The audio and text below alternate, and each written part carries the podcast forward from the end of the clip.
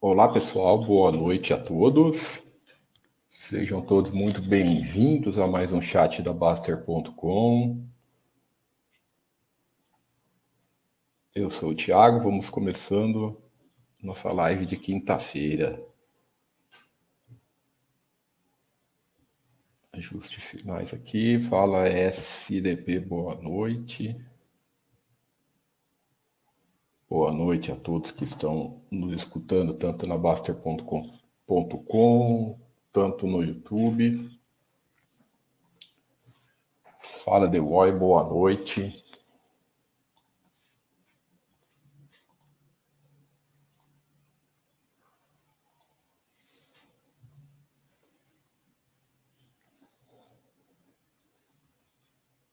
Vamos começando então. Primeiro, falo, é, nosso, nosso comentário rápido de abertura, comentando um pouco da Baster.com, para quem nos assiste, quem está no, acostumados a, a, nos assistir apenas do YouTube, não deixem de aparecer lá no nosso site, não deixem de se inscrever no nosso site, é, para baixar todo o conteúdo que tem de graça, sem custo nenhum para vocês. Né? Quem está começando, sabemos que tem muito iniciante entrando, comprando ações, vindo para a bolsa, é bacana, é interessante as pessoas começarem a, olhar também para as empresas, para as ações, mas também é muito importante saber direitinho o que estão fazendo, ter um plano para quando você compra a sua primeira ação, saber exatamente o que significa. Então, o roteiro do iniciante está sempre aqui disponível com conteúdo todo gratuito, sem custo nenhum. Tá? Nós somos um site com mais de 20 anos de, de experiência, de trabalho na educação financeira e investimentos, então não deixem de vir aqui na Baster.com. Combinado?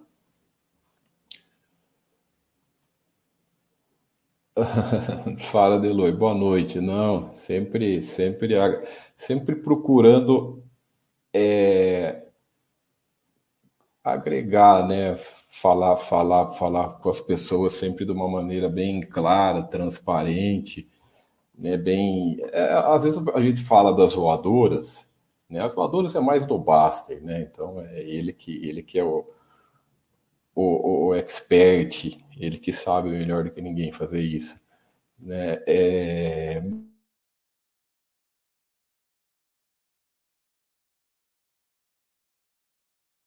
Para essa. Para o que estão fazendo, né? Com as ações, o que, que você tem em plano. Então, geralmente, é, as pessoas vêm falar assim: por que, que você comprou a ação? Cara fala: ah, comprei a ação porque eu quero ganhar dinheiro. Então aí tem que levar isso que ele faz, se dá uma voadora no cara, mas para trazer o cara para uma realidade, sabe? Né? Mas para ver, pô, espera lá, é, e, e, parar com isso de culpar fulano, ciclano, Bertrand e, e fugir das suas próprias responsabilidades. Então, esse lance das voadoras é muito. É sério, é um negócio sério, mas de uma maneira é, é, é bem, bem. Não posso fazer falar de brincadeira, porque tem gente que leva a sério, mas também não é brincadeira, né? É uma, é uma forma sadia né, e direta Fala, Tunico, boa noite. Queria parabenizar para a participação dos usuários, ficou muito bom. Ah, nós vamos estar fazendo sempre, sim, nesse formato, né? Vamos, vamos estar pensando sempre novidades, sempre novidades para os assinantes, coisas para entre, entreter bem as pessoas, né? É novidade, é sempre aqui na Baster.com é, as questões das novidades são sempre nós estamos sempre procurando inovações, inovar, falar de novidades, é, é, porque eu acho que sem, sem essas inovações as coisas ficam muito monótonas e tudo mais e sai da mesmice, né? Pessoal, vamos. Estou aqui conversando com, com, com, as, com vocês, mas podem colocar dúvidas, perguntas e tá, tudo mais. É, e nós vamos falar, entrando nas páginas das empresas, esclarecendo, batendo papo, né? É, aproveitando aqui a pergunta do SDP, ah, só porque, só porque ontem o tema do chat do Baster foi sobre quedas, né? Aí ele está falando e hoje desabou todas as. Mas, pessoal, é, é, você colocou né, SDP como brincadeira, claro, eu percebi, mas é importante um conceito fundamental, porque quando tem quedas, etc., as pessoas ficarem às vezes preocupadas, alguma coisa, mas é, isso é normal, tá? Isso é natural. Vai ter quedas altas, baixas, fortes. Você não, não, não existe só mercado calmo, não existe só mercado que vai sempre estar tranquilo, não existe mercado que tem só cai quando tem alguma coisa que explique, não existe nada. A, a, eu falo isso sempre aqui. Com, com a rapidez, né, com, com o mundo cada vez mais, mais é, é, é, rápido nas questões das informações, na velocidade das informações, com a, com, principalmente nas redes sociais, muita coisa muito rápida, tudo em segundos, tal, tal, tal. Pô, isso aí a, a tendência é ser cada vez mais. É, quando eu falo irracional, não é que é uma coisa ah, irracional, o que, que é? Então é, é jogar dinheiro para o céu, quando eu compro ação, acabou. Não. É porque, assim, tem milhões de, de pessoas, de milhões de, de interesses diferentes. Interesses que eu falo, cada um tem um critério. Quando uma pessoa está comprando ação, uma ação, faz uma ordem de compra, uma ordem de venda, quando gigantes estão fazendo qualquer tipo de operação, é... meu, cada um tem uma intenção, sabe? E longe de, de, de, você conseguir, mas muito, quase é impossível você conseguir compreender algum tipo de saber o que algum gigante está fazendo, sabe? Então agora, como tem milhares de gigantes no mundo, milhares de pessoas no mundo cada vez mais operando e tudo integrado, tudo informatizado, o mercado tende a sempre foi irracional e vai ser sempre assim. Então é, tentar explicar movimentos, tentar explicar quedas altas, né?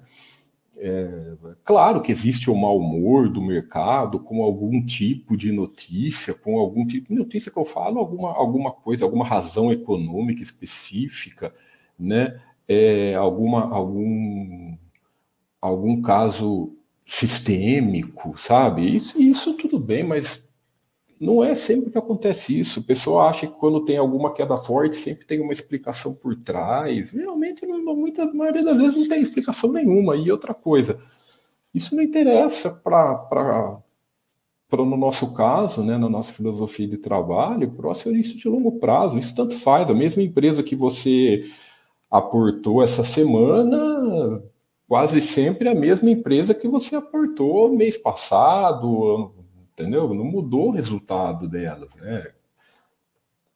Tirando casos específicos, mas, específicos, mas né, não tem essa, essa coisa, sabe? Por isso que olhar balanços anuais é uma maneira muito mais tranquila para tirar toda, toda essa, essa irracionalidade de fora, essa, esse lado emocional de fora, né? Então é sempre, é sempre uh, por mais que, ah, pô, não posso olhar um trimestral, eu gosto de olhar um trimestral porque eu aprendo. Se você olha trimestral com, com a questão de aprender sobre a empresa, beleza. Você quer aprender mais, alguma tirar dúvidas sobre a empresa, sobre o case dela, sobre os produtos dela, né, sobre o segmento dela, para se sentir melhor, você tem que se encontrar. Né? Você tem que ver o que você gosta, como você se sente tranquilo e, e o teste do travesseiro para você. Só tem que tomar cuidado com a, entre aspas, com a, com a neura, sabe? Ficar, entrar numa, numa, numa, numa coisa que não faz sentido. Ah, eu fico olhando demais, fico olhando demais, fico olhando demais e acaba entrando pelo em ovo, procurando pelo em ovo. Então, às vezes, os balanços anuais, eu acho que te dá uma visão mais clara, mais fechada da empresa, né? mais, mais, mais tranquila de você analisar as empresas. O Tunico Dog fala, poderia falar um pouco sobre as lojas Renner? Seria uma das empresas que eu quase coloquei na carteira, mas quando deu aquela sofrida na pandemia, acabei recuando. Bom, vamos lá, Tunico. É, eu acho que você tem que tomar cuidado com essa questão de pandemia. Né? A, a, a pandemia, os anos 2020 até boa parte de 2021 ele vai ser distorcido na maioria das empresas. Não há como, né? Então vamos olhar aqui os, vamos falar um pouco já que dar uma, uma olhada geral como se estivéssemos analisando pela primeira vez, né? Então nós vemos uma empresa que bem tem um free flow, isso é um ponto muito positivo, né? tem, um, tem um free float bem divers, bem é, é, pulverizado, né? Aqui o grupo majoritário tem 5% das ações, então tem um, um, free float bem interessante. Né? Uma, uma, uma é uma empresa de, de departamentos, comércio varejista, que também não é só a Renner, para quem não sabe, por exemplo, ela não é só aquela, aquela, aquela empresa que todo mundo conhece, de de roupas, tecidos, a, a, a, grande loja de departamento. Ela também tem a parte, por exemplo, a Kamikado é da Renner, né? é um outro segmento que ela, que ela atua. Então, ela é uma gigante nesse comércio, nesse comércio varejista. Falando um pouco, e, e isso, isso você pode ver olhando, quem, quem olhando muitas vezes release, você pode conhecer melhor as empresas, né? Compreender melhor o que ela faz, compreender melhor os, os cases dela. Aqui tem, aqui tem mais, mais no, dentro do próprio, do próprio site. Deixa eu ver se aqui tem mais falando das marcas. Então, mas é legal é mais olhar aquela, aquela, aquela apresentação, né? Vamos ver se tem aqui. Deixa para lá. Vamos olhar os números. Então, já que você comentou da pandemia, Tunico, uh, olha, se você for pensar, se você for pensar, obviamente que o ano de 2020 foi bem sofrido, né? Operacional aqui teve, teve uma queda em relação, lógico, você vai comparar em relação a 2019, teve uma queda muito grande, o lucro, a lucratividade caiu, mas cara, se você for comparar do que foi o ano de 2020, bom, até que se sustentou, se, se sustentou dentro do possível, né? Não há o que falar. Né? Se manteve principalmente ó, sem se endividar. Principalmente se manteve sem endividar. Sem se endividar. Vamos ver o balanço completo, ver se ela tomou algum. Olha. Então, provavelmente, você vê que ela, ela fez, ela aumentou o endividamento aqui em 2020, provavelmente para, sei lá, para passar a crise, alguma, alguma, alguma linha de crédito, algo do tipo. Ó, você vê que tem um endividamento ali de longo prazo de 2 bi, mas, né, em contrapartida, problema nenhum, porque você vê que a posição dela em caixa aqui atual aumentou, né? Então, é, vejam como não faz sentido ficar olhando o endividamento bruto. Você tem que sempre olhar o endividamento líquido. Então, isso é um ponto positivo. Passou pela crise, um segmento que os shoppings ficaram fechados boa parte do, do, do, do período do ano passado inteiro, né? E ela não se endividou, tá aí, tá, passou muito bem essa, essa, passou muito bem, bem entre aspas, sobreviveu no, com o que dava, né? Lógico, a marca EBITDA caiu, claro que o operacional tá, caiu, claro, então não adianta você querer comparar com 2019, com 2018. Aqui ela, ela sofreu bastante, nos, os 10 anos delas foram sensacionais, né? Aí pegou esse ano de 2020, agora está se reerguendo, tudo dentro de uma normalidade para um só para o sócio. Então não vejo, olhando os números, nada demais e você vê uma gestão trabalhando bem. Né? Até eu, é, é o que os números mostram. Eu vejo uma gestão trabalhando bem dentro do, do, do, de um segmento complexo, como, for, como foi principalmente o, o segmento de varejo. Né? tem até um dado de SSS aqui, que isso é, isso é um dado bacana para nós. O que, que é o SSS? Same Store Sales, né? Esse é o dado do SSS. Então, você vê é, é, é quanto a loja cresceu, quanto a, rede cresceu em relação ao ano anterior, é, desconsiderando as novas lojas. Então, se nós pegarmos aqui, aqui de ó, 2000, 2000, vamos pegar 2018 para 2019, tá? Ela teve um crescimento de, 8, de quase 9, de 8,7%, desconsiderando as novas lojas que ela abriu no período, ou seja, com a mesma quantidade de loja que ela tinha no ano anterior, ela teve, ela cresceu as vendas delas 8%. Ela desconsidera, isso tem na droga raia também, todas as lojas de varejo, esse, esse é um marcador bacana de você ver, né?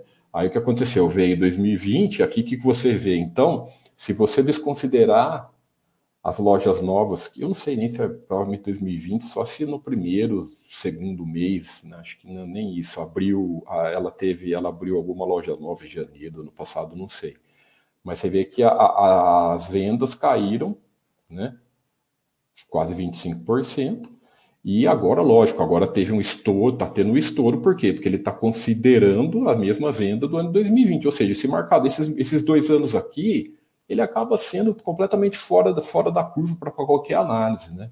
Então, é, é, principalmente essas, essas, essas redes, essas lojas do, de varejo, muito, muito dessas, dessas empresas, é, fica complicado você tomar esses dois anos como análise, mas eu particularmente, não sei vocês, vejo, vejo uma gestão trabalhando muito bem. Ah, bacana. O mestre Ancião fala, seria interessante dar uma enfatizada na diferença entre o lucro e EBITDA. Ah, bacana, mestre Ancião. Uh, sugere alguma empresa aí para nós, para nós olharmos, né? Que você, que você gostaria de ver, mestre Ancião. Daí eu, eu entro na, na página dessa empresa e, e nós damos essa enfatizada no EBITDA, tá? Na diferença entre lucro e EBITDA. Mas por favor, já que você deu a sugestão e nós vamos. Uh, qualquer empresa de. Uh, no chat da semana passada perguntei sobre as holdings. Gostaria de tirar uma dúvida. A Equatorial, por exemplo, só pode adquirir outras empresas elétricas ou pode ser uma holding que ela pode adquirir? Precisa ver o estatuto da empresa. Vai, depende muito de, de cada caso, mas e, e, é, dá uma olhada. Isso é uma boa pergunta para você fazer é, para o próprio RI, tá? Geralmente não, geralmente pode, geralmente pode ser válido, por exemplo, a Itaúsa, ela tem a, é o Banco Itaú, né? A Alpargatas, que é um segmento totalmente diferente, a, a Duratex também, então se você vê a Itaúsa, né, a 90, quase 90% é Itaú, depois tem a Alpargatas, que é um segmento também de calçados, né, mais, mais varejo, aí tem a Duratex, que é segmento de construção civil, então não tem nada a ver. Agora, não sei o caso, geralmente não pode, pode, pode, pode adquirir qualquer empresa, mas dá uma. É, é, é no, no caso da Equatorial em específico, é, é legal você esclarecer, tá? Ah, com relação a Cielo, vi exato, né? O, o Banco do Brasil e o Bradesco são donos, são controladores. Né? No, caso do, no caso, os controladores dos bancos também controlam. Não, na verdade, no caso da Cielo em específico. Vamos lá. Que eu puxo o zoom aqui. Para mostrar o chat, depois eu volto. Hum. É só você, essa, essas dúvidas, Tunicas, é bem, bem. Ó, aqui a gente até coloca ó, né, os majoritários. Então você vê, você vê a posição acionária da empresa e você vê aqui, né? BB, Elo, que ele tem participações. A BB e a Elo tem participações. Então é o Bradesco e o Banco do Brasil, que eles têm aí quase 30%, né? Da, eles são, são majoritários bem fortes. Então, e tem várias, por exemplo, quer ver, o Bradesco que eu lembro de cabeça, Fleury também, eles têm, ele tem uma, uma gestão, ó, eles também estão lá na gestão, bem, ó, eles têm 16% de participação na Fleury, o Bradesco, né, o Bradesco o Bradesco Saúde, ou, na verdade, o Bradesco Saúde tem 9% e mais 16%. Então é, é, é 16% da Bradesco Seguros e mais 9% da. Então é praticamente 25% do, do, do, do grupo Bradesco. Então, isso eu vejo como ponto, não sei vocês, né? eu vejo como um ponto positivo, porque o, o, o, o conglomerado Bradesco Saúde é o mais forte do, do, do, do país, né?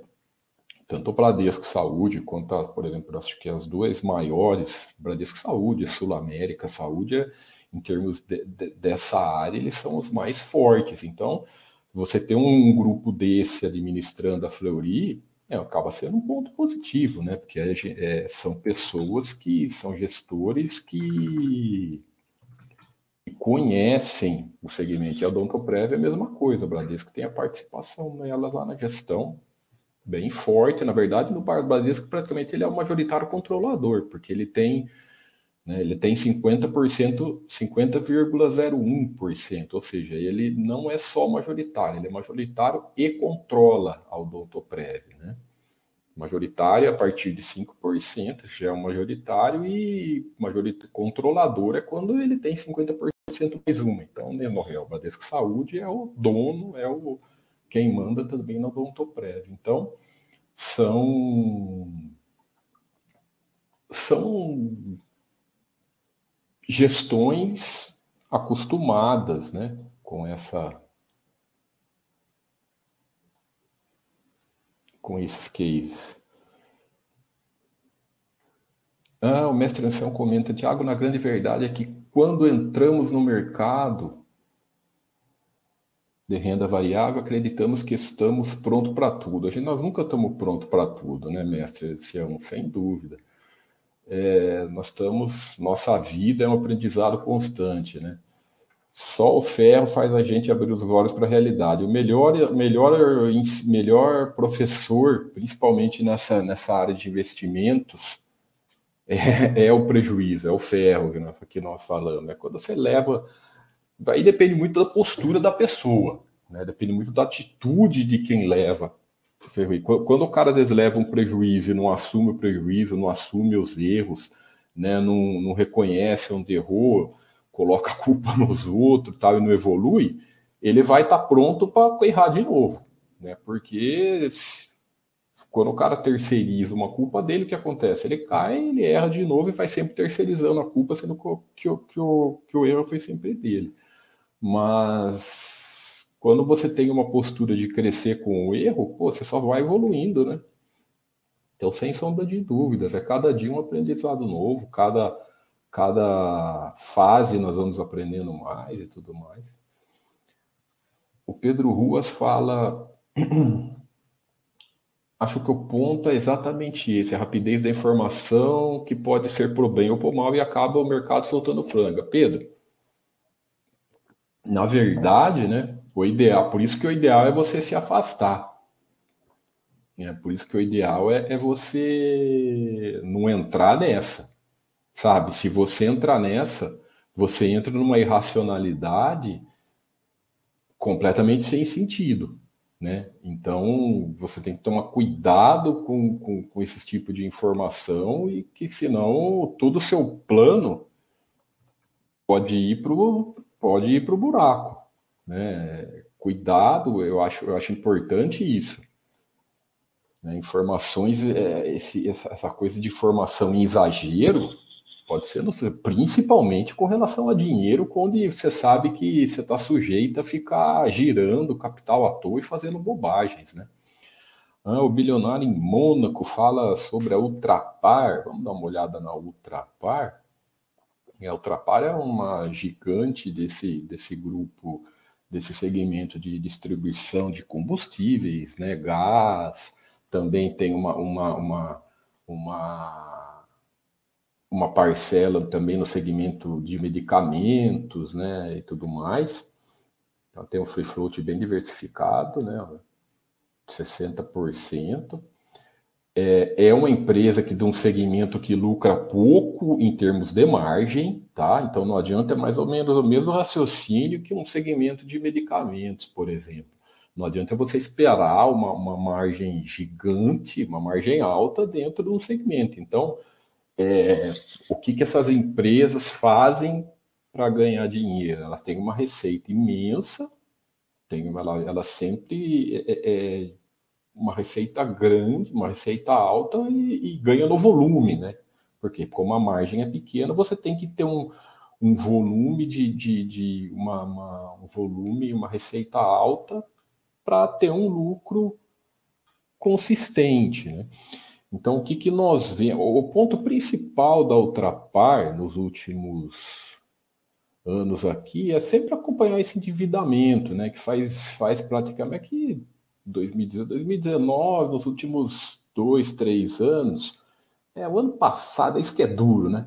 O ano passado é meio fora da curva, mas assim, desde 2019 ela já cresceu esse endividamento, saiu um pouco fora do que é do, do, do, do 3, né, do três anos, três exercícios da, da, da dívida. Então é, é, é interessante você uh, acompanhar como que vai ser esse desenrolamento, esse como vai se desenrolar esse endividamento, se vai voltar. Ela, ela nunca foi uma empresa que trabalhou sem dívida, ela sempre trabalhou com certa alavancagem.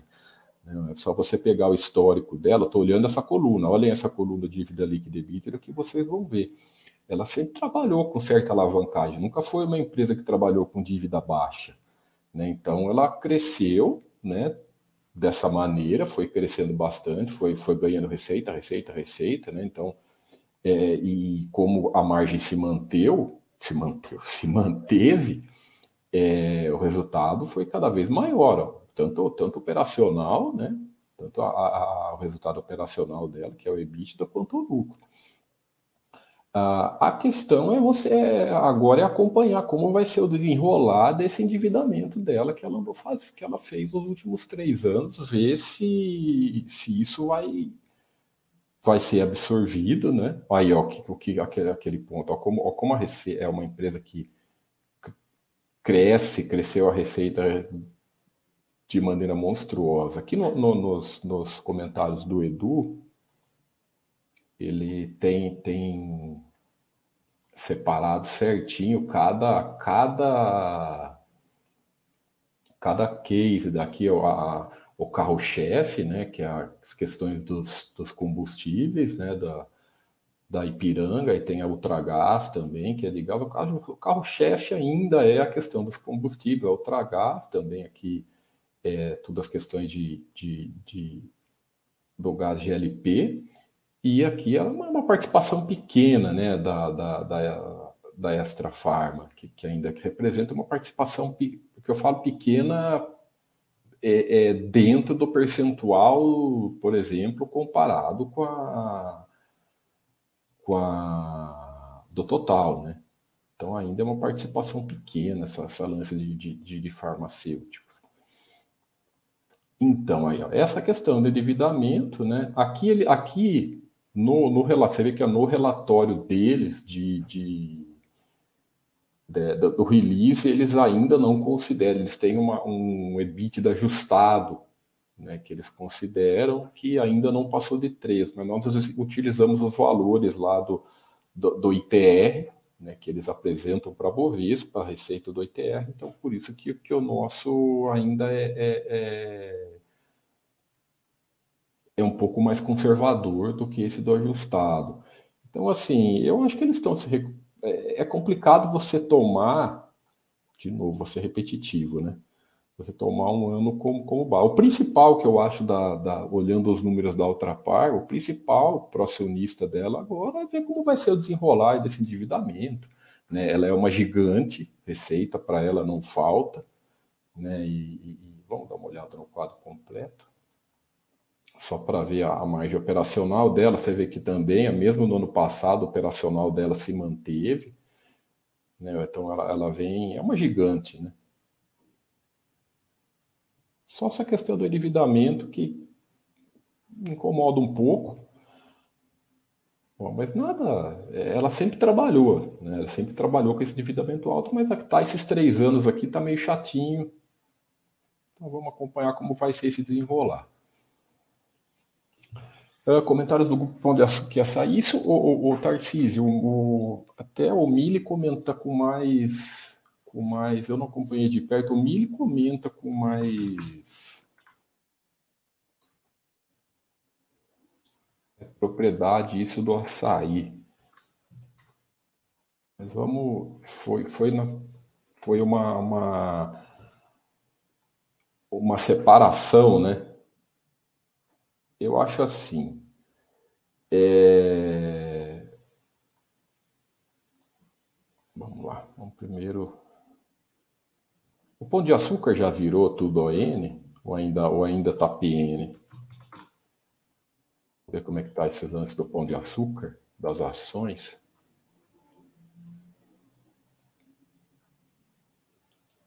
Ah, Vamos ver, vamos ver, porque ele era só, ah, ele acabou, isso foi um ponto positivo, né? Virou tudo ON, isso, isso foi um ponto positivo, porque era PN, agora virou tudo ações ON, sem dúvida isso não há, é, é, foi um ponto positivo. É, vou, vou pegar até um comentário, é, é, é, o histórico do pão de açúcar, né?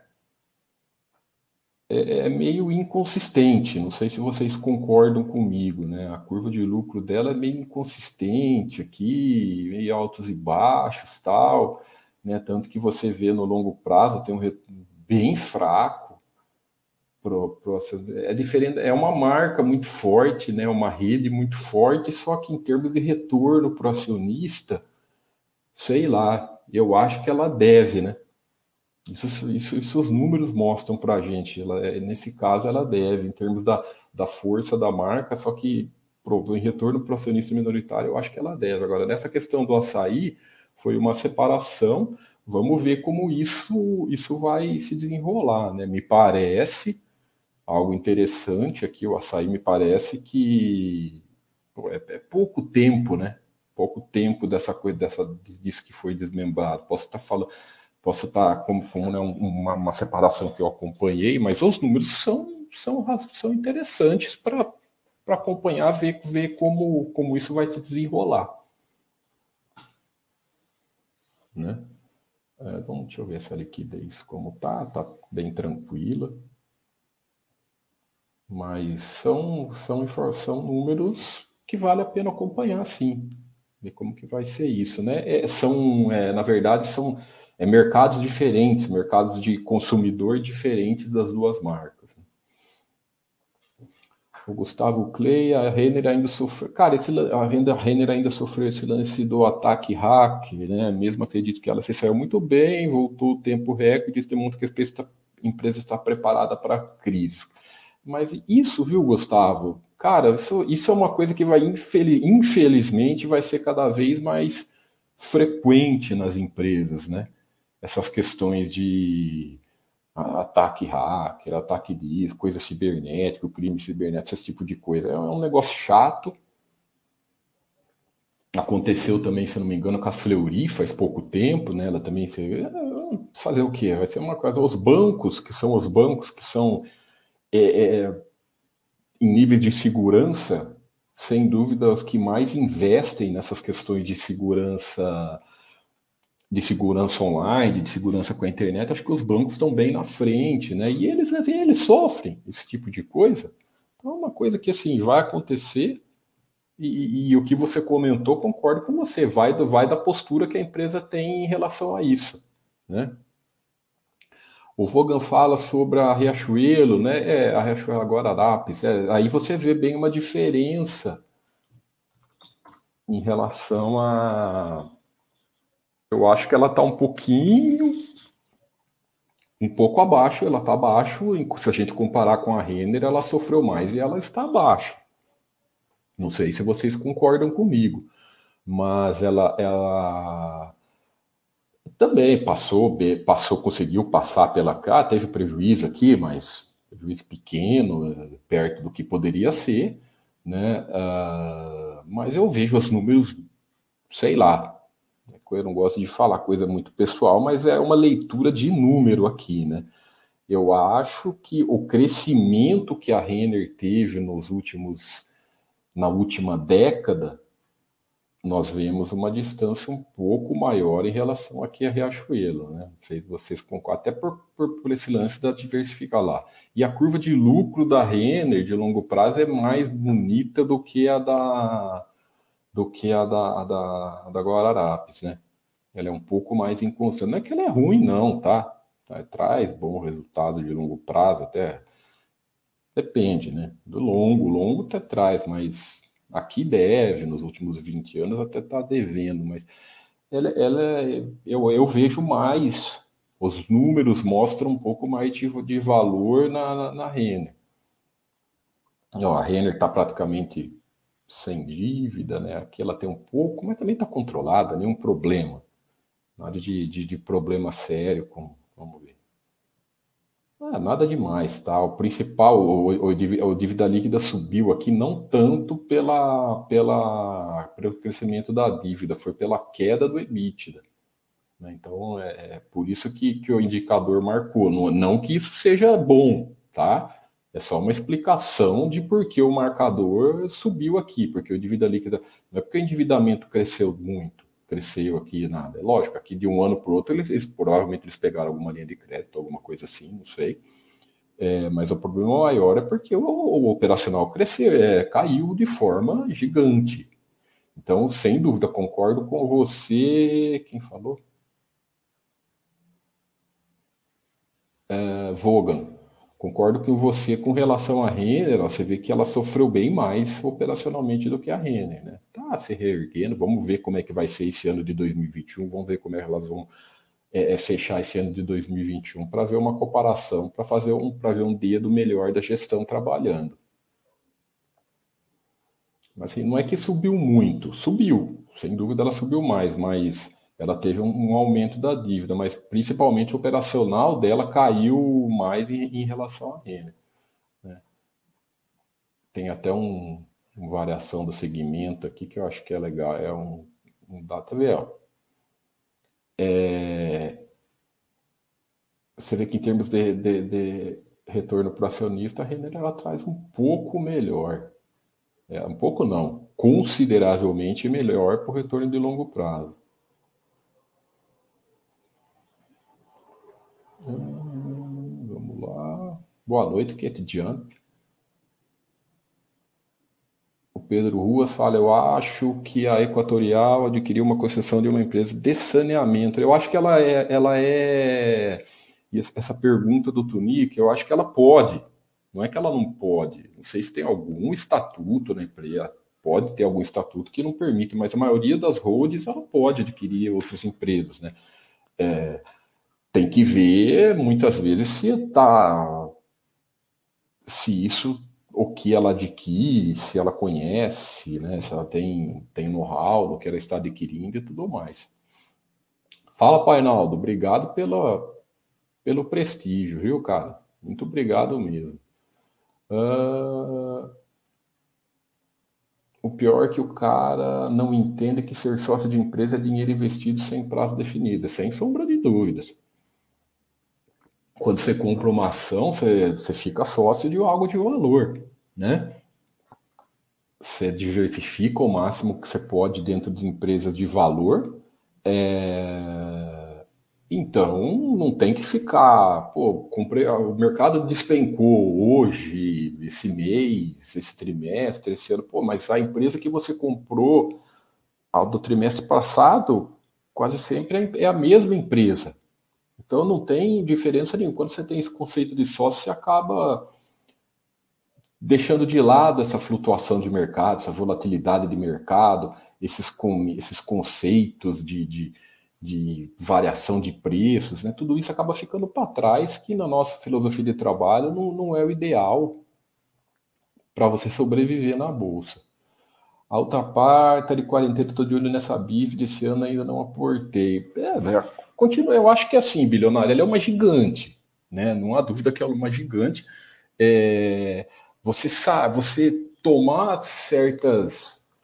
Você só tem que tomar cuidado com atitudes é, precipitadas e principalmente no, no, nos últimos dois anos que nós, nós vivemos, né? Então você tomar alguma ter alguma análise baseada principalmente nesses últimos dois anos, a sua chance de a chance de erro da, das nossas análises já é imensa, né?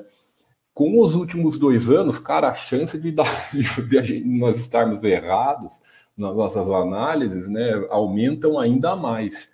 Então, esse é o grande cuidado que nós temos que ter, né? Esse é o grande cuidado que para você não tomar atitude precipitada para não fazer besteira, né? Para não, não sair é, é, é, vendendo empresa boa, empresa bem gerida, porque teve queda de cotação, porque teve queda do lucro, né? Onde já se viu, sabe? faz parte ter queda de cotação, ter queda no lucro, tudo isso faz parte de qualquer empresa. Então, muito cuidado com isso. Eu acho que esse, essa, sua atitude de, de você. Atitude de colocar na quarentena, ela te deixa mais em paz, né? né nesse sentido. Pô, pode ser que. Pode ser que fique um tempo de quarentena e algum, você fica sem aportar, tudo é melhor do que não vender né? O que daqui a pouco ela melhora ou você continua estudando, espera mais um ano, lê outro balanço, tudo mais e tem mais certeza do que você está fazendo, né? Você não vendeu, tá lá suas ações quietinha. Depois você você volta, você vê o que você faz. Exatamente, concordo. Subiu bastante nos últimos dois anos, né? Ah, o Cat quer comentar um pouco da ASTT. Eu não sei se.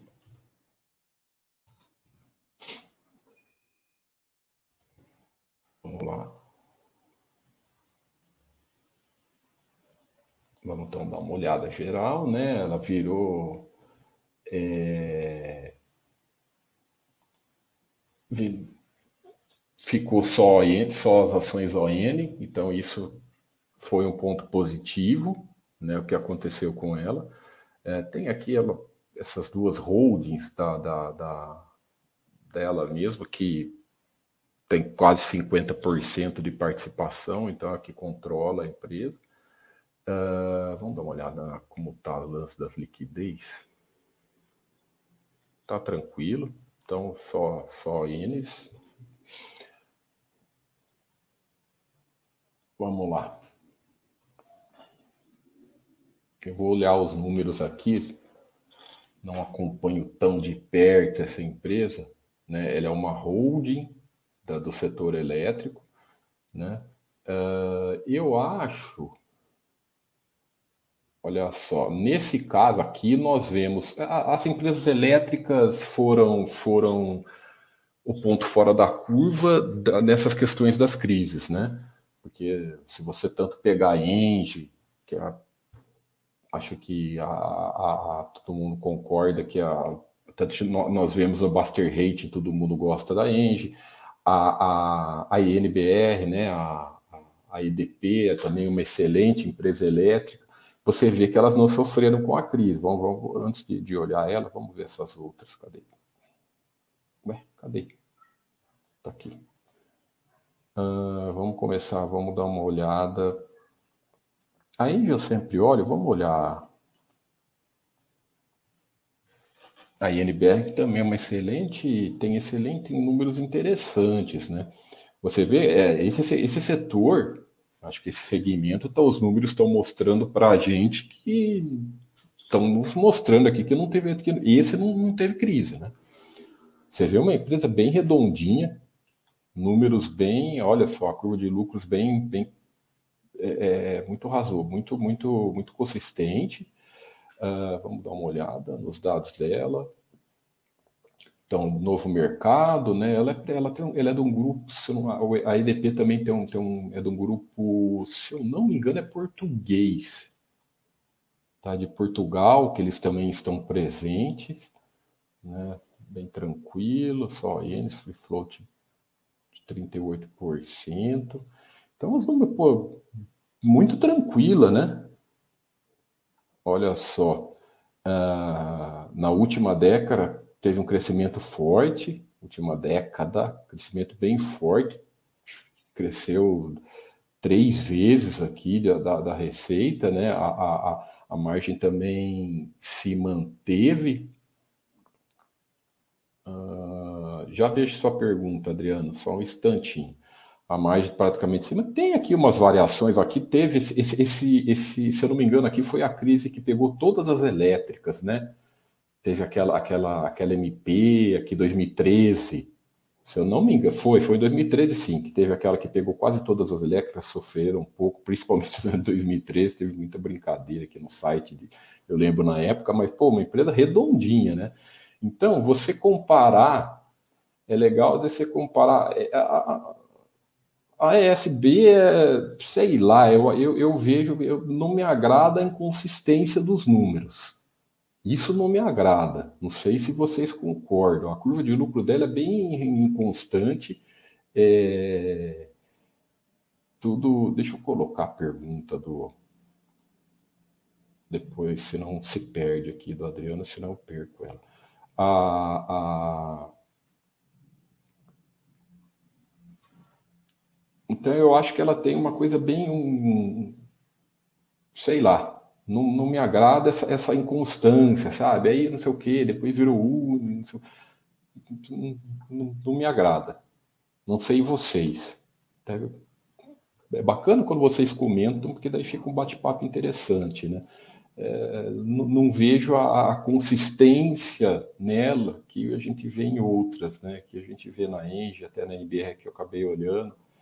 Então, até comparando, até a, a, equatorial em termos de crescimento, ela foi, eu acho que foi bem foi bem explosiva também, né? É muito parecido com a, não, cara, eu acho que é muito parecido, é o mesmo balanço, né? Ela foi bem explosiva, ela foi bem agressiva em termos de crescimento. Aí você vê números mais, mais consistentes. Você vê, é legal você fazer essa comparação, porque nós vemos números mais. Você, é, é mesmo dentro de um, de um, de um setor esses são, são tá dentro do mesmo setor, então você olha aqui 2013, ó, mesmo que foi aquele ano mesmo 2013 que pegou todas as elétricas.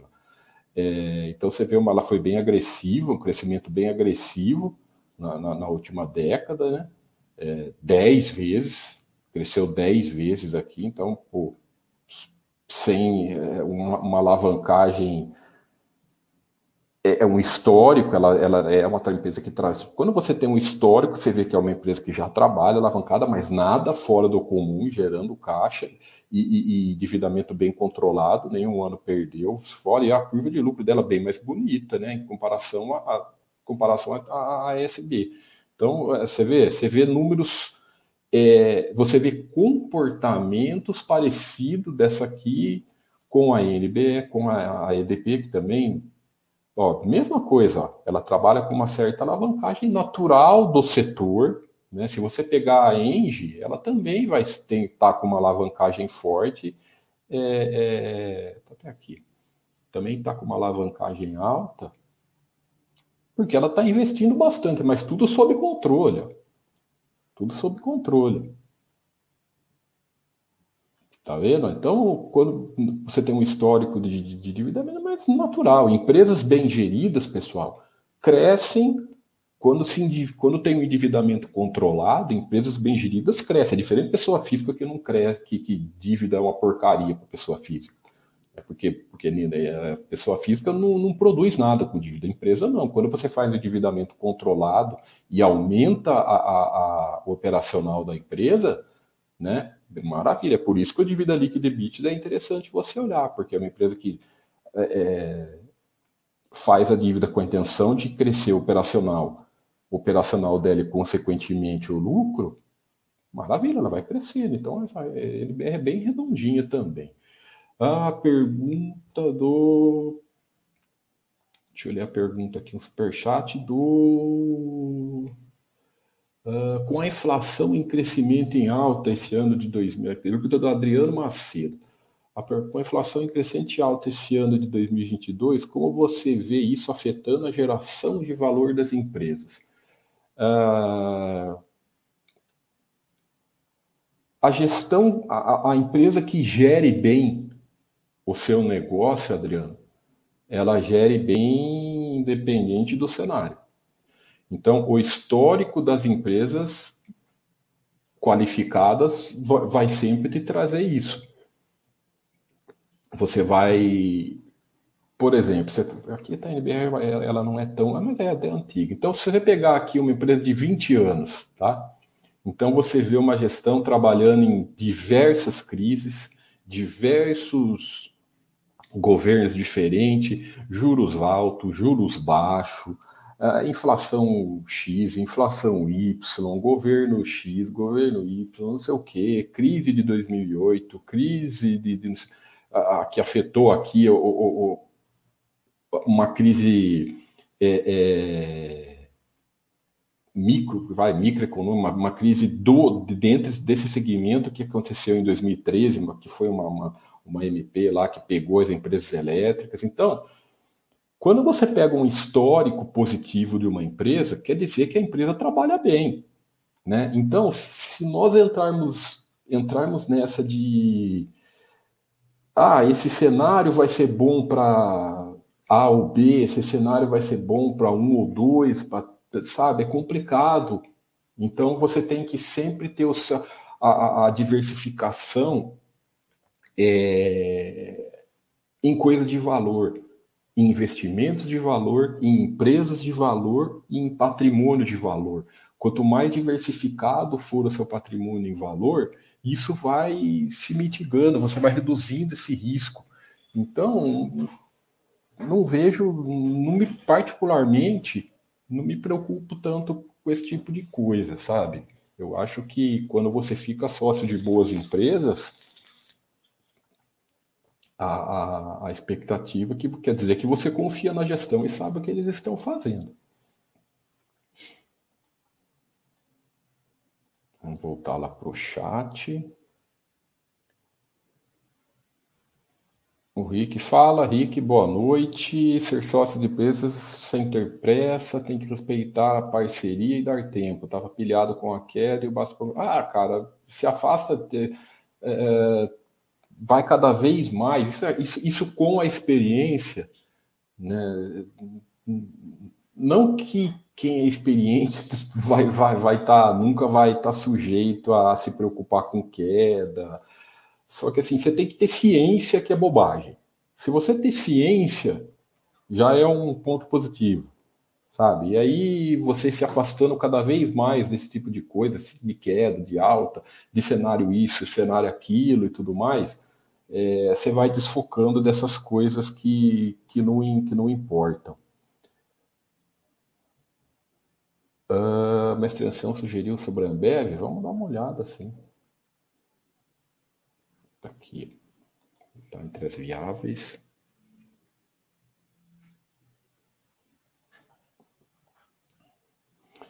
Vamos lá, vamos pôr o quadro completo então.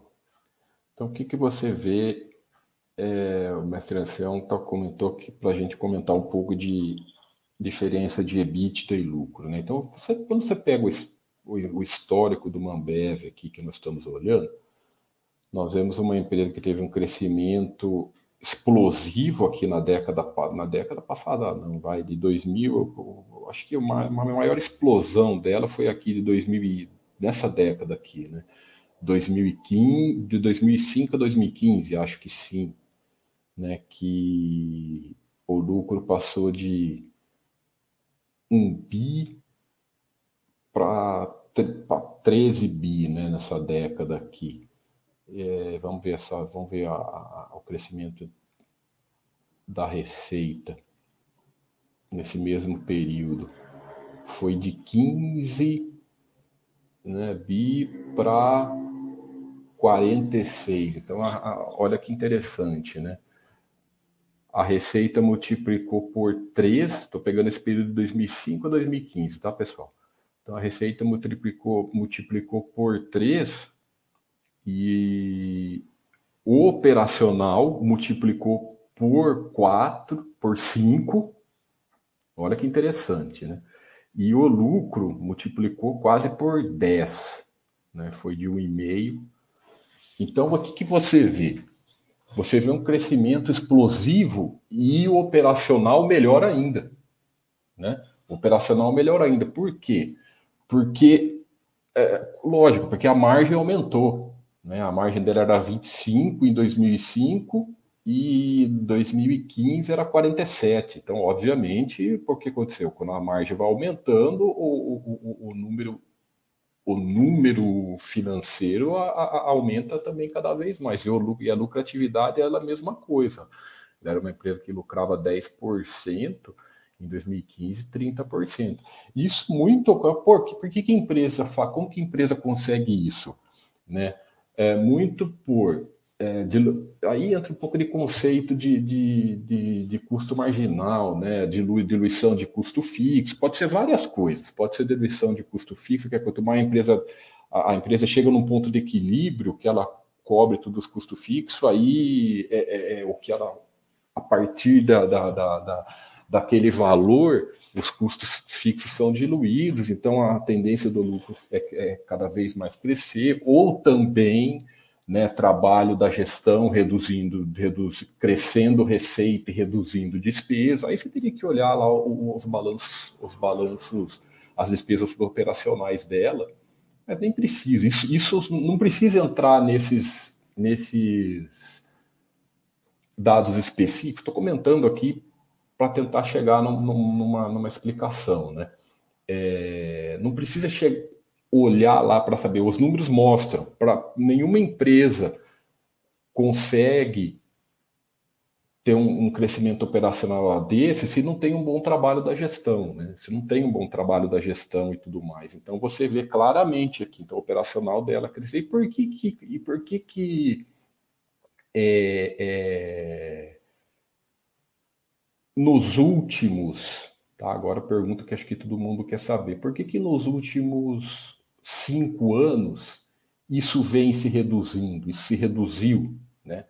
Pô, era, tá aqui, era os mesmos 45% operacional dela, lucro de, de, de 25% aqui, agora deu uma caída, né? Vamos desconsiderar, vamos, vamos, vamos analisar até 2019, vamos para tirar o efeito pandemia aqui na nossa análise, né? É, o que, que aconteceu? É, você tem que compreender muitas das vezes condições de, de mercado, pode ser, né? A empresa cresce num ponto que daqui a pouco você tem que compreender, pô, da onde ela tem condições de crescer mais, principalmente dentro do país, né? É, o país, o crescimento do país vai conseguir absorver ela, um crescimento dela, tem condições de você às vezes crescer, é, às vezes ela não consegue mais ganhar fatia de mercado, muitas vezes, porque às vezes CAD, essas coisas CAD não deixa, tal, então muitas vezes ela pode estar tá pensando em ir para fora do país e tudo mais. Então, essa, essas quedas nos últimos cinco anos, né, por exemplo, ah, vem às vezes concorrência, né? começa a vir uma concorrência mais forte em alguns setores em alguma das dos, dos segmentos que ela atua, porque a Ambev, por exemplo, geralmente quando falam da Ambev a gente fala em cerveja, né? Mas ela também tem é outros segmentos, mas o carro-chefe dela é cerveja, mas ela tem a, a, as outras áreas de bebidas que ela atua. Mas assim, pode ser que às vezes uma estratégia dela é, ah, bom, eu vou para não perder esse mercado, para não perder na concorrência, muitas vezes eu deixo de repassar preço, deixo de, de às vezes, repassar é, um preço para o consumidor, deixo de perder para manter a minha base de clientes forte crescendo, eu abro mão um pouco dos lucros. Então, pode ser que tenha sido uma estratégia dela, se não foi. Né? Se não foi, então, é, você olhar você tem que ter uma certa interpretação dos números e tudo mais. Então, assim, o que, que no, o operacional dela está se mantendo bem forte, né? Independente de que a margem caiu, ao menos está, pô, ah, eu queria que mantesse aqui nos 45%, Tiago. Ah, caiu, como que está a mesma coisa se caiu de 45 para 36, né? E a receita foi de 45 para 67. Tudo bem, mas às vezes para ela para manter essa estratégia dela de, de não perder na, na, concorrência, preferiu muitas vezes não repassar preço para manter os resultados, né? Agora são números estrondosos, né? não há dúvida, sabe? É... Principalmente em relação à caixa, né, pessoal? É, o que chama atenção na, na, na Ambev que foi uma empresa que cresceu forte sem uma alavancagem, tá? Sem praticamente nada de alavancagem. Ela não se endividou nada, ela cresceu com caixa dela. Olha só, não é, é só a gente não lembra, ela foi, ela foi crescendo e, e a alavancagem reduzindo. Então, quanto mais ela crescia, mais operacional dela crescia, ela cresceu praticamente com o dinheiro dela. Né? Olha só, e hoje ela tem 15 bilhões em caixa. Então, assim, é, é difícil compreender para onde vai, para onde ela vai conseguir crescer, né? E isso chama atenção, porque muitas empresas crescem, ela faz endividamento, faz, não é, não estou criticando, não, é uma, faz uma linha de crédito, um planejamento para a dívida, cresce e o resultado vem, mas essa aqui foi um caso que, de, de, de, crescimento que chama atenção. Cresceu com o próprio caixa dela, gerando lá, gerando com o próprio dinheiro dela. Ela não precisou tomar, ser tomadora de, de, de capital de terceiros. Né? Muito um case bem interessante de ser estudado, de, de que nós temos. Deixa eu correr, pessoal, que 8 horas tem Baster na, lá na, na, na nossa outra plataforma, lá na Twitch. Hum. O RPCT, o mestre ancião, vê se depois comenta aí se você concorda, qualquer se foi bacana. Ah, boa noite, RPCT. Comecei a estudar Ezetec. Fluxo de caixa líquido negativo dos últimos três anos. Devo interpretar como indicativo que devo aguardar para estar a empresa? Cara, você, eu acho que você você está buscando time de entrada em empresa. Eu, eu não olho muito por aí, sabe? Eu desconsidero esse lance de, de time. Né? Uh, na Exetec, que é uma empresa do segmento de construção civil, né? então é um segmento que quase boa parte das empresas trabalham alavancadas, né? Nós sabemos que as empresas de construção civil elas trabalham alavancadas porque ela toma dinheiro de, de, de os bancos para fazer as obras, né? constrói com dinheiro de terceiros e vai girando em cima desse, vai fazendo dinheiro em cima do capital de terceiro, que é, toma é, é, capital do banco, constrói o empreendimento e vende os empreendimentos, paga o banco e, e, e paga as despesas e tem lucro. Qual que é o grande problema? Quando tem distrato, Todo mundo sabe, todo mundo acho que compreende isso, né? O que acontece quando ela vende o apartamento, vende esses apartamentos dela e o cliente ou, tem, ou devolve, né? Para, devolve ou para de pagar a ainda da empresa, o que acontece?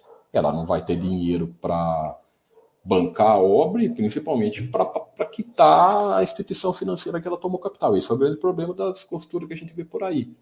Né? Mas nesse caso aqui da Exetec é o oposto, porque ela é uma construtora muito bem gerida, né? não é não é nem opinião, isso aqui é só você ver os números dela, ela é bem conservadora, então ela, ela entra bem fora da curva com relação às as outras, né? É, ela teve aqui, é, é pode-se dizer que o segmento de construção ele segue certo ciclo, né? ele segue certo, certos ciclos de, de, de, de, de sei lá, ciclos econômicos dentro do país e tudo mais. Então, é, o, o, segmento de construção ele é bem sensível em relação a isso, em relação à economia do país, em relação a, ao nervosismo e tudo mais, taxa de juros influi bastante. Ele é muito Outro segmento que é, também é muito sensível à economia do país é, é o segmento automotivo. Né? Mas, cara, eu acho assim, você entrar, procurar, eu acho que você está olhando time, sabe? Achar time disso, time daquilo, agora fluxo de caixa livre, CAPEC. É, essa questão de, de você, você olhar, dele estar tá negativo ou positivo, não é, não é que é ruim estar tá negativo. Sabe, o, a, ele só está mostrando muitas vezes para onde está indo o dinheiro. Se uma empresa às vezes está investindo, né? Uma empresa que às vezes está investindo, fazendo investimentos, ela vai ter um fluxo de caixa livre capex negativo. Por quê? Porque às vezes ela está investindo em crescimento. Então não é que ó, é positivo é, é, é, bom, negativo é ruim. Muitas vezes não tem nada. Ele está mostrando para onde está indo o dinheiro. Mas, pô, é uma empresa com, muito bem, muito conservadora. A gestão, porra, não há o que dizer. Olha aqui, olha o endividamento dela. Sabe quem sou eu? Acho que o Mili, quem sou eu para comentar Zetec? Que às vezes o, principalmente se o Mili estiver me ouvindo, né? Ele conhece a empresa com a palma da mão, mas pô, os números dela são bem tranquilos. Tá? Uma empresa que também cresceu muito bem, né? teve um crescimento, não é muito bem, vai. É, é, teve um crescimento sólido e consistente. Ela, ela tem certo ciclo, mas ela é muito conservadora em relação a isso. E, e o que, na minha opinião, no construção, no, no segmento de construção civil, eu acho bacana. Eu acho interessante a empresa ser conservadora para né, não sair fazendo bobagem, sabe? Para não sair fazendo, é, é, é, colocando se arriscando demais, sabe? Então ela, ela tem essa característica de ser conservadora e competência na, na, gestão. Não sei se vocês concordam comigo. Mas os números dela são bem tranquilos de se analisar em relação a isso. É uma gestão muito muito sólida, né? Tanto que é uma empresa super passa, pô, é uma construtora um segmento sensível para caramba no Brasil e é uma empresa que, tá, que, que se enquadra aqui, nos, os números dela são super paz, então bem tranquilo. Ah, vamos lá, aqui o pessoal quer ver. Camil. É, eu já. Esses dias alguém pediu essa empresa ela tem números bem, bem, bem, redond, bem redondinhos também.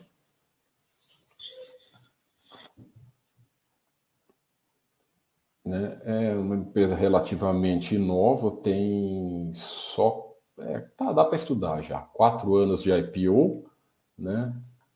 Tá, já dá para estudar, vamos dar uma olhada. Ó, novo mercado. Tem só aqui o majoritário que tem 62% liquidez tranquila também. Então, beleza. E... Bem, bem é, redondinha também. Olha só, vem crescendo de uma maneira consistente, nada explosivo, mas bem, bem, bem sólida.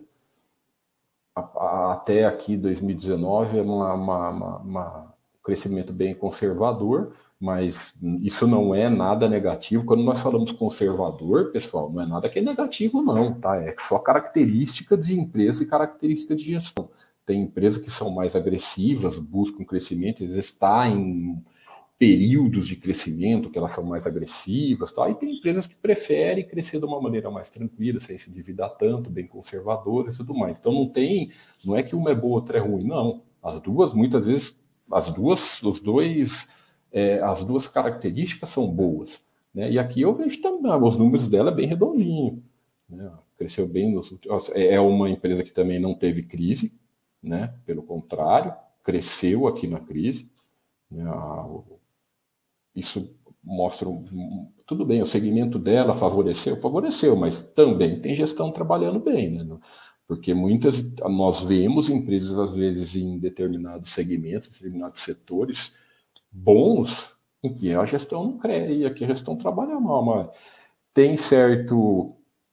É uma empresa que tem uma, uma alavancagem completa, bem tranquila, bem controlada, não é aquela que está lá no zero, mas também não está nada fora do controle. Olha lá. Então, números que chamam atenção, chamam, atenção. Vale, vale um estudo, sim. bem conservar a explosão de crescimento que ela teve nos três anos aqui. Né? Está quase, quase cinco anos de IPO, então já está na, na, na, ponta do lápis para estudar, sim. A Eternite, né, Casiel, é aquela coisa, ela melhorou, ela teve o lance do, do amianto dela nas décadas passadas, daí agora mudou tudo a lei e tal, então uh, não te dá desânimo ficar fazendo câmbio de real para investir no exterior com nossa moeda cada vez mais fraca. Então, né, o raciocínio, esse dia no chat do Baster, ele fez um raciocínio muito interessante em relação a isso. O que, que é quando o dólar sobe? Quando o dólar sobe, é o, é, é o que você escreveu aqui. O dólar subiu, né? É o real se desvalorizando em relação ao dólar, correto? Então, é... quando o real se desvaloriza em relação ao dólar, que... e você não quer investir no exterior por causa disso, o que, que você está fazendo? Você está deixando o seu capital você está abrindo mão de investir numa moeda forte e deixando o seu capital numa moeda mais desvalorizada. Então, assim, nesse raciocínio, você está indo fora, você está indo numa contramão, né? Então, é assim, o importante é diversificar sempre. Essa, essa, como você sabe como que vai ser o câmbio ano que vem, daqui dois anos, daqui três anos, daqui cinco anos? Nós não temos esse controle, né? O câmbio é flutuante. Então nós não temos esse controle se vai voltar a cair, se vai voltar para 3, se vai para se vai manter em 5, se vai para 6, não dá para saber nada, né? É, o, o, investimento no exterior ele é bom por quê? Porque ele ajuda na diversificação do seu patrimônio. Você tem uma, um percentual do seu patrimônio em dólar, numa moeda mundial, numa moeda forte, principalmente nas empresas, as maiores empresas do mundo. Então, esse lance de, da, da, da... desculpem, da, da, flutuação do dólar é uma coisa que faz parte. Saddam pergunta onde que eu vejo o contrato de linha de transmissão das empresas do setor elétrico. Geralmente tem nos releases delas, né? Ou você pergunta o RI. Dá uma olhada nas páginas delas aqui, que se o pessoal não colocou, ou está no release, está no site da, da, da, das empresas, na área de de relação com, com, com os investidores delas, ou se não tiver, você pode mandar um e-mail para RI e pergunta. O Gui Souza fala, Tiago, boa noite. Você vê a situação atual como a daquelas que vai separar o joio do trigo? Digo, empresas boas, como sempre, dão passo. É, sim, é, é, assim, e eu acho que sempre vão, vão ter alguns períodos, né? É, tem empresas que, que às vezes se perdem nas bonanças, né? Tem empresas que se perdem nas bonanças e com planejamentos errados. Quantas empresas nós não vimos às vezes crescer em bonanças? Que quando um segmento é atrativo e tudo mais, e acabam se perdendo, né? Então, assim, o que eu vejo, o que acontece sempre nas crises, se você pegar os históricos das crises, acontece mais ou menos isso que você escreveu. Algumas empresas. As, você vê, tudo se resume na, na no que é na, na gestão. Né? Quando você tem um bom gestor, uma boa gestão, é, a empresa às vezes pode passar na crise e continuar o seu plano. Quando você tem uma gestão mais agressiva, ela cresce com a crise, ela vê possíveis oportunidades de crescimento com crise, né? Por exemplo, ela pode investir ganhar mercado de alguma concorrente, ela pode fazer fusão com concorrente, ela pode comprar concorrente. O que, que eu tem várias coisas, mas você também vê as que fazem loucuras, né? Às vezes está numa situação financeira complicada, vai, compra, faz uma linha, um, toma dinheiro, compra, sai investindo a torta direita e sem um planejamento adequado e o resultado não vem, né? Então vai muito da, da de como a gestão. Você, você consegue enxergar o, o perfil da gestão pelo histórico da empresa, você enxerga mais o perfil. Por aí, acabei de mostrar a Zetec, você vê que é uma empresa que tem um perfil mais conservador, que não vai fazer loucuras, né? E o que é bom, principalmente dentro, dentro daquele segmento. É, tem as que. É, é nesse ponto, você ter dinheiro em caixa, você ter principalmente o caixa controlado, o endividamento controlado, vai sempre te ajudar. Por isso que ser sócio de empresas de valor, nas horas da crise, te dá um. Você fica, uma, entre aspas, mais, tranquilo. Porque é, é, nos períodos de crise, né, as empresas de valor elas estão mais solidificadas, passa melhor pela crise, né? Tem agora pega uma empresa e ah, tá devendo, sempre alavancada, deve para vem um período de crise, às vezes não consegue passar. Então eu concordo com você, eu acho que é como sempre, né? As boas vão ultrapassar, vão passar a crise, vão é, é, é, crescer às vezes com a crise e, claro, Pode ter algumas que, que, não vão passar, pode ter algumas. É, o futuro é difícil a gente saber, é impossível nós temos, nós temos a certeza. Porque vai muito de caso a caso, né? Mas essas gigantes bem geridas, com históricos bem geridas, é, tendem a continuar positivas. Ah, última pergunta. O Mali fala do dólar aqui para três, acho que nunca mais. Cara, nunca. É difícil você falar. É difícil nós termos qualquer projeção, tá? Nunca se sabe nada. Então, não, é complicado você ter qualquer previsão das coisas, né?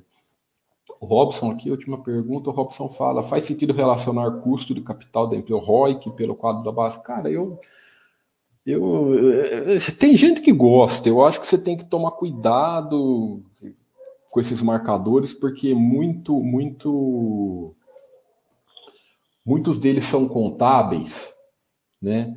E às vezes marcadores contábeis têm uma interpretação diferente, tem, não tem efeito caixa, tem efeito econômico, tem efeito de, de, de competência e tudo mais, sabe?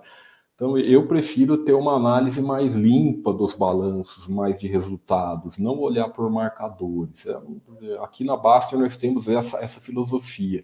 Né? Tanto que a gente tirou esses lances de marcadores dos murais, porque a chance de você se atrapalhar com isso. De... Tem uns que não servem para nada, sabe? Tem uns que é puro bullshit. Né? Tem alguns que pode ser que seja, por exemplo, ah, o PVPA. PVPA, que é preço pelo, pelo valor, que usa valor patrimonial.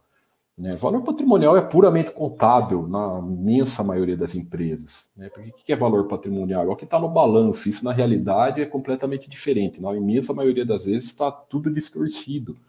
Porque balanço patrimonial ele segue regras contábeis. Ele não segue a regra do mercado, regra financeira, ele segue regras contábeis. Então, quase sempre está distorcido. Aí você pega para banco, pode ser que sirva? Pode, porque o capital, o patrimônio do banco é o dinheiro, então às vezes fica mais, você consegue. Então tem algumas regrinhas, mas a imensa maioria não serve para nada, sabe? Só faz uma, uma, uma, uma bagunça na sua análise. Então é muito mais nós pensamos na nossa maneira de pensar, é muito mais é, é é muito mais você é muito mais tranquilo você ter essa se você fazer essa análise mais clara do balanço de receita operacional da empresa né você olhar o EBITDA comparar com o lucro ver a evolução da curva de lucros porque tudo termina no lucro por mais que operacional o EBITDA é importante você olhar também tem que olhar o lucro porque tudo termina lá então quando você pega um histórico de longo prazo da curva de lucro fica muito bem claro, endividamento, né? Você vê endividamento através do endividamento líquido. Então, assim, sei lá, eu acho mais fácil desconsiderar esses marcadores aí que mais bagunçam do que ajudam. Valeu, mestre ancião. Obrigado aí. Pessoal, tá começando lá agora o Baster na, com o Paulo. Vai ser bem legal esse chat. O Paulo, que é o nosso moderador de, de saúde na parte emocional. Então, eles estão lá na Twitch, né? Tal, aqui que você pode acessar tanto pela Baster.com. Eu acho que até já, já, já. Aí, ó. Já tá até o banner dele aqui para entrar lá na, na OK para você entrar. Então, vamos lá prestigiar o, o, o Paulo Baster. Lá vai ser um chat bem, bem divertido, tá? E eu vou ficando por aqui, sempre agradecendo, pessoal, agradecendo pô, pela imensa audiência aqui de todos vocês. Obrigado mesmo pela audiência de sempre, pelo prestígio de sempre de vocês aqui no, no, no, no chat, né? É, sempre prestigiando o nosso trabalho, sempre agregando valor aqui ao nosso trabalho, participações muito bacanas, perguntas muito interessantes. É sempre uma satisfação estar com vocês aqui. Quem nos assiste pelo YouTube, não deixa de se inscrever também no nosso canal, não paga nada, pessoal, prestigia aí o nosso trabalho, né? Curte aí o nosso vídeo, se inscreve no nosso canal, venha para Baster.com, venha para o nosso site, que tudo está aqui no, no, no, nosso, no nosso site, tá? E vamos ficando por aí. Muita saúde, muita paz a todos e felicidades. Pessoal, um forte abraço.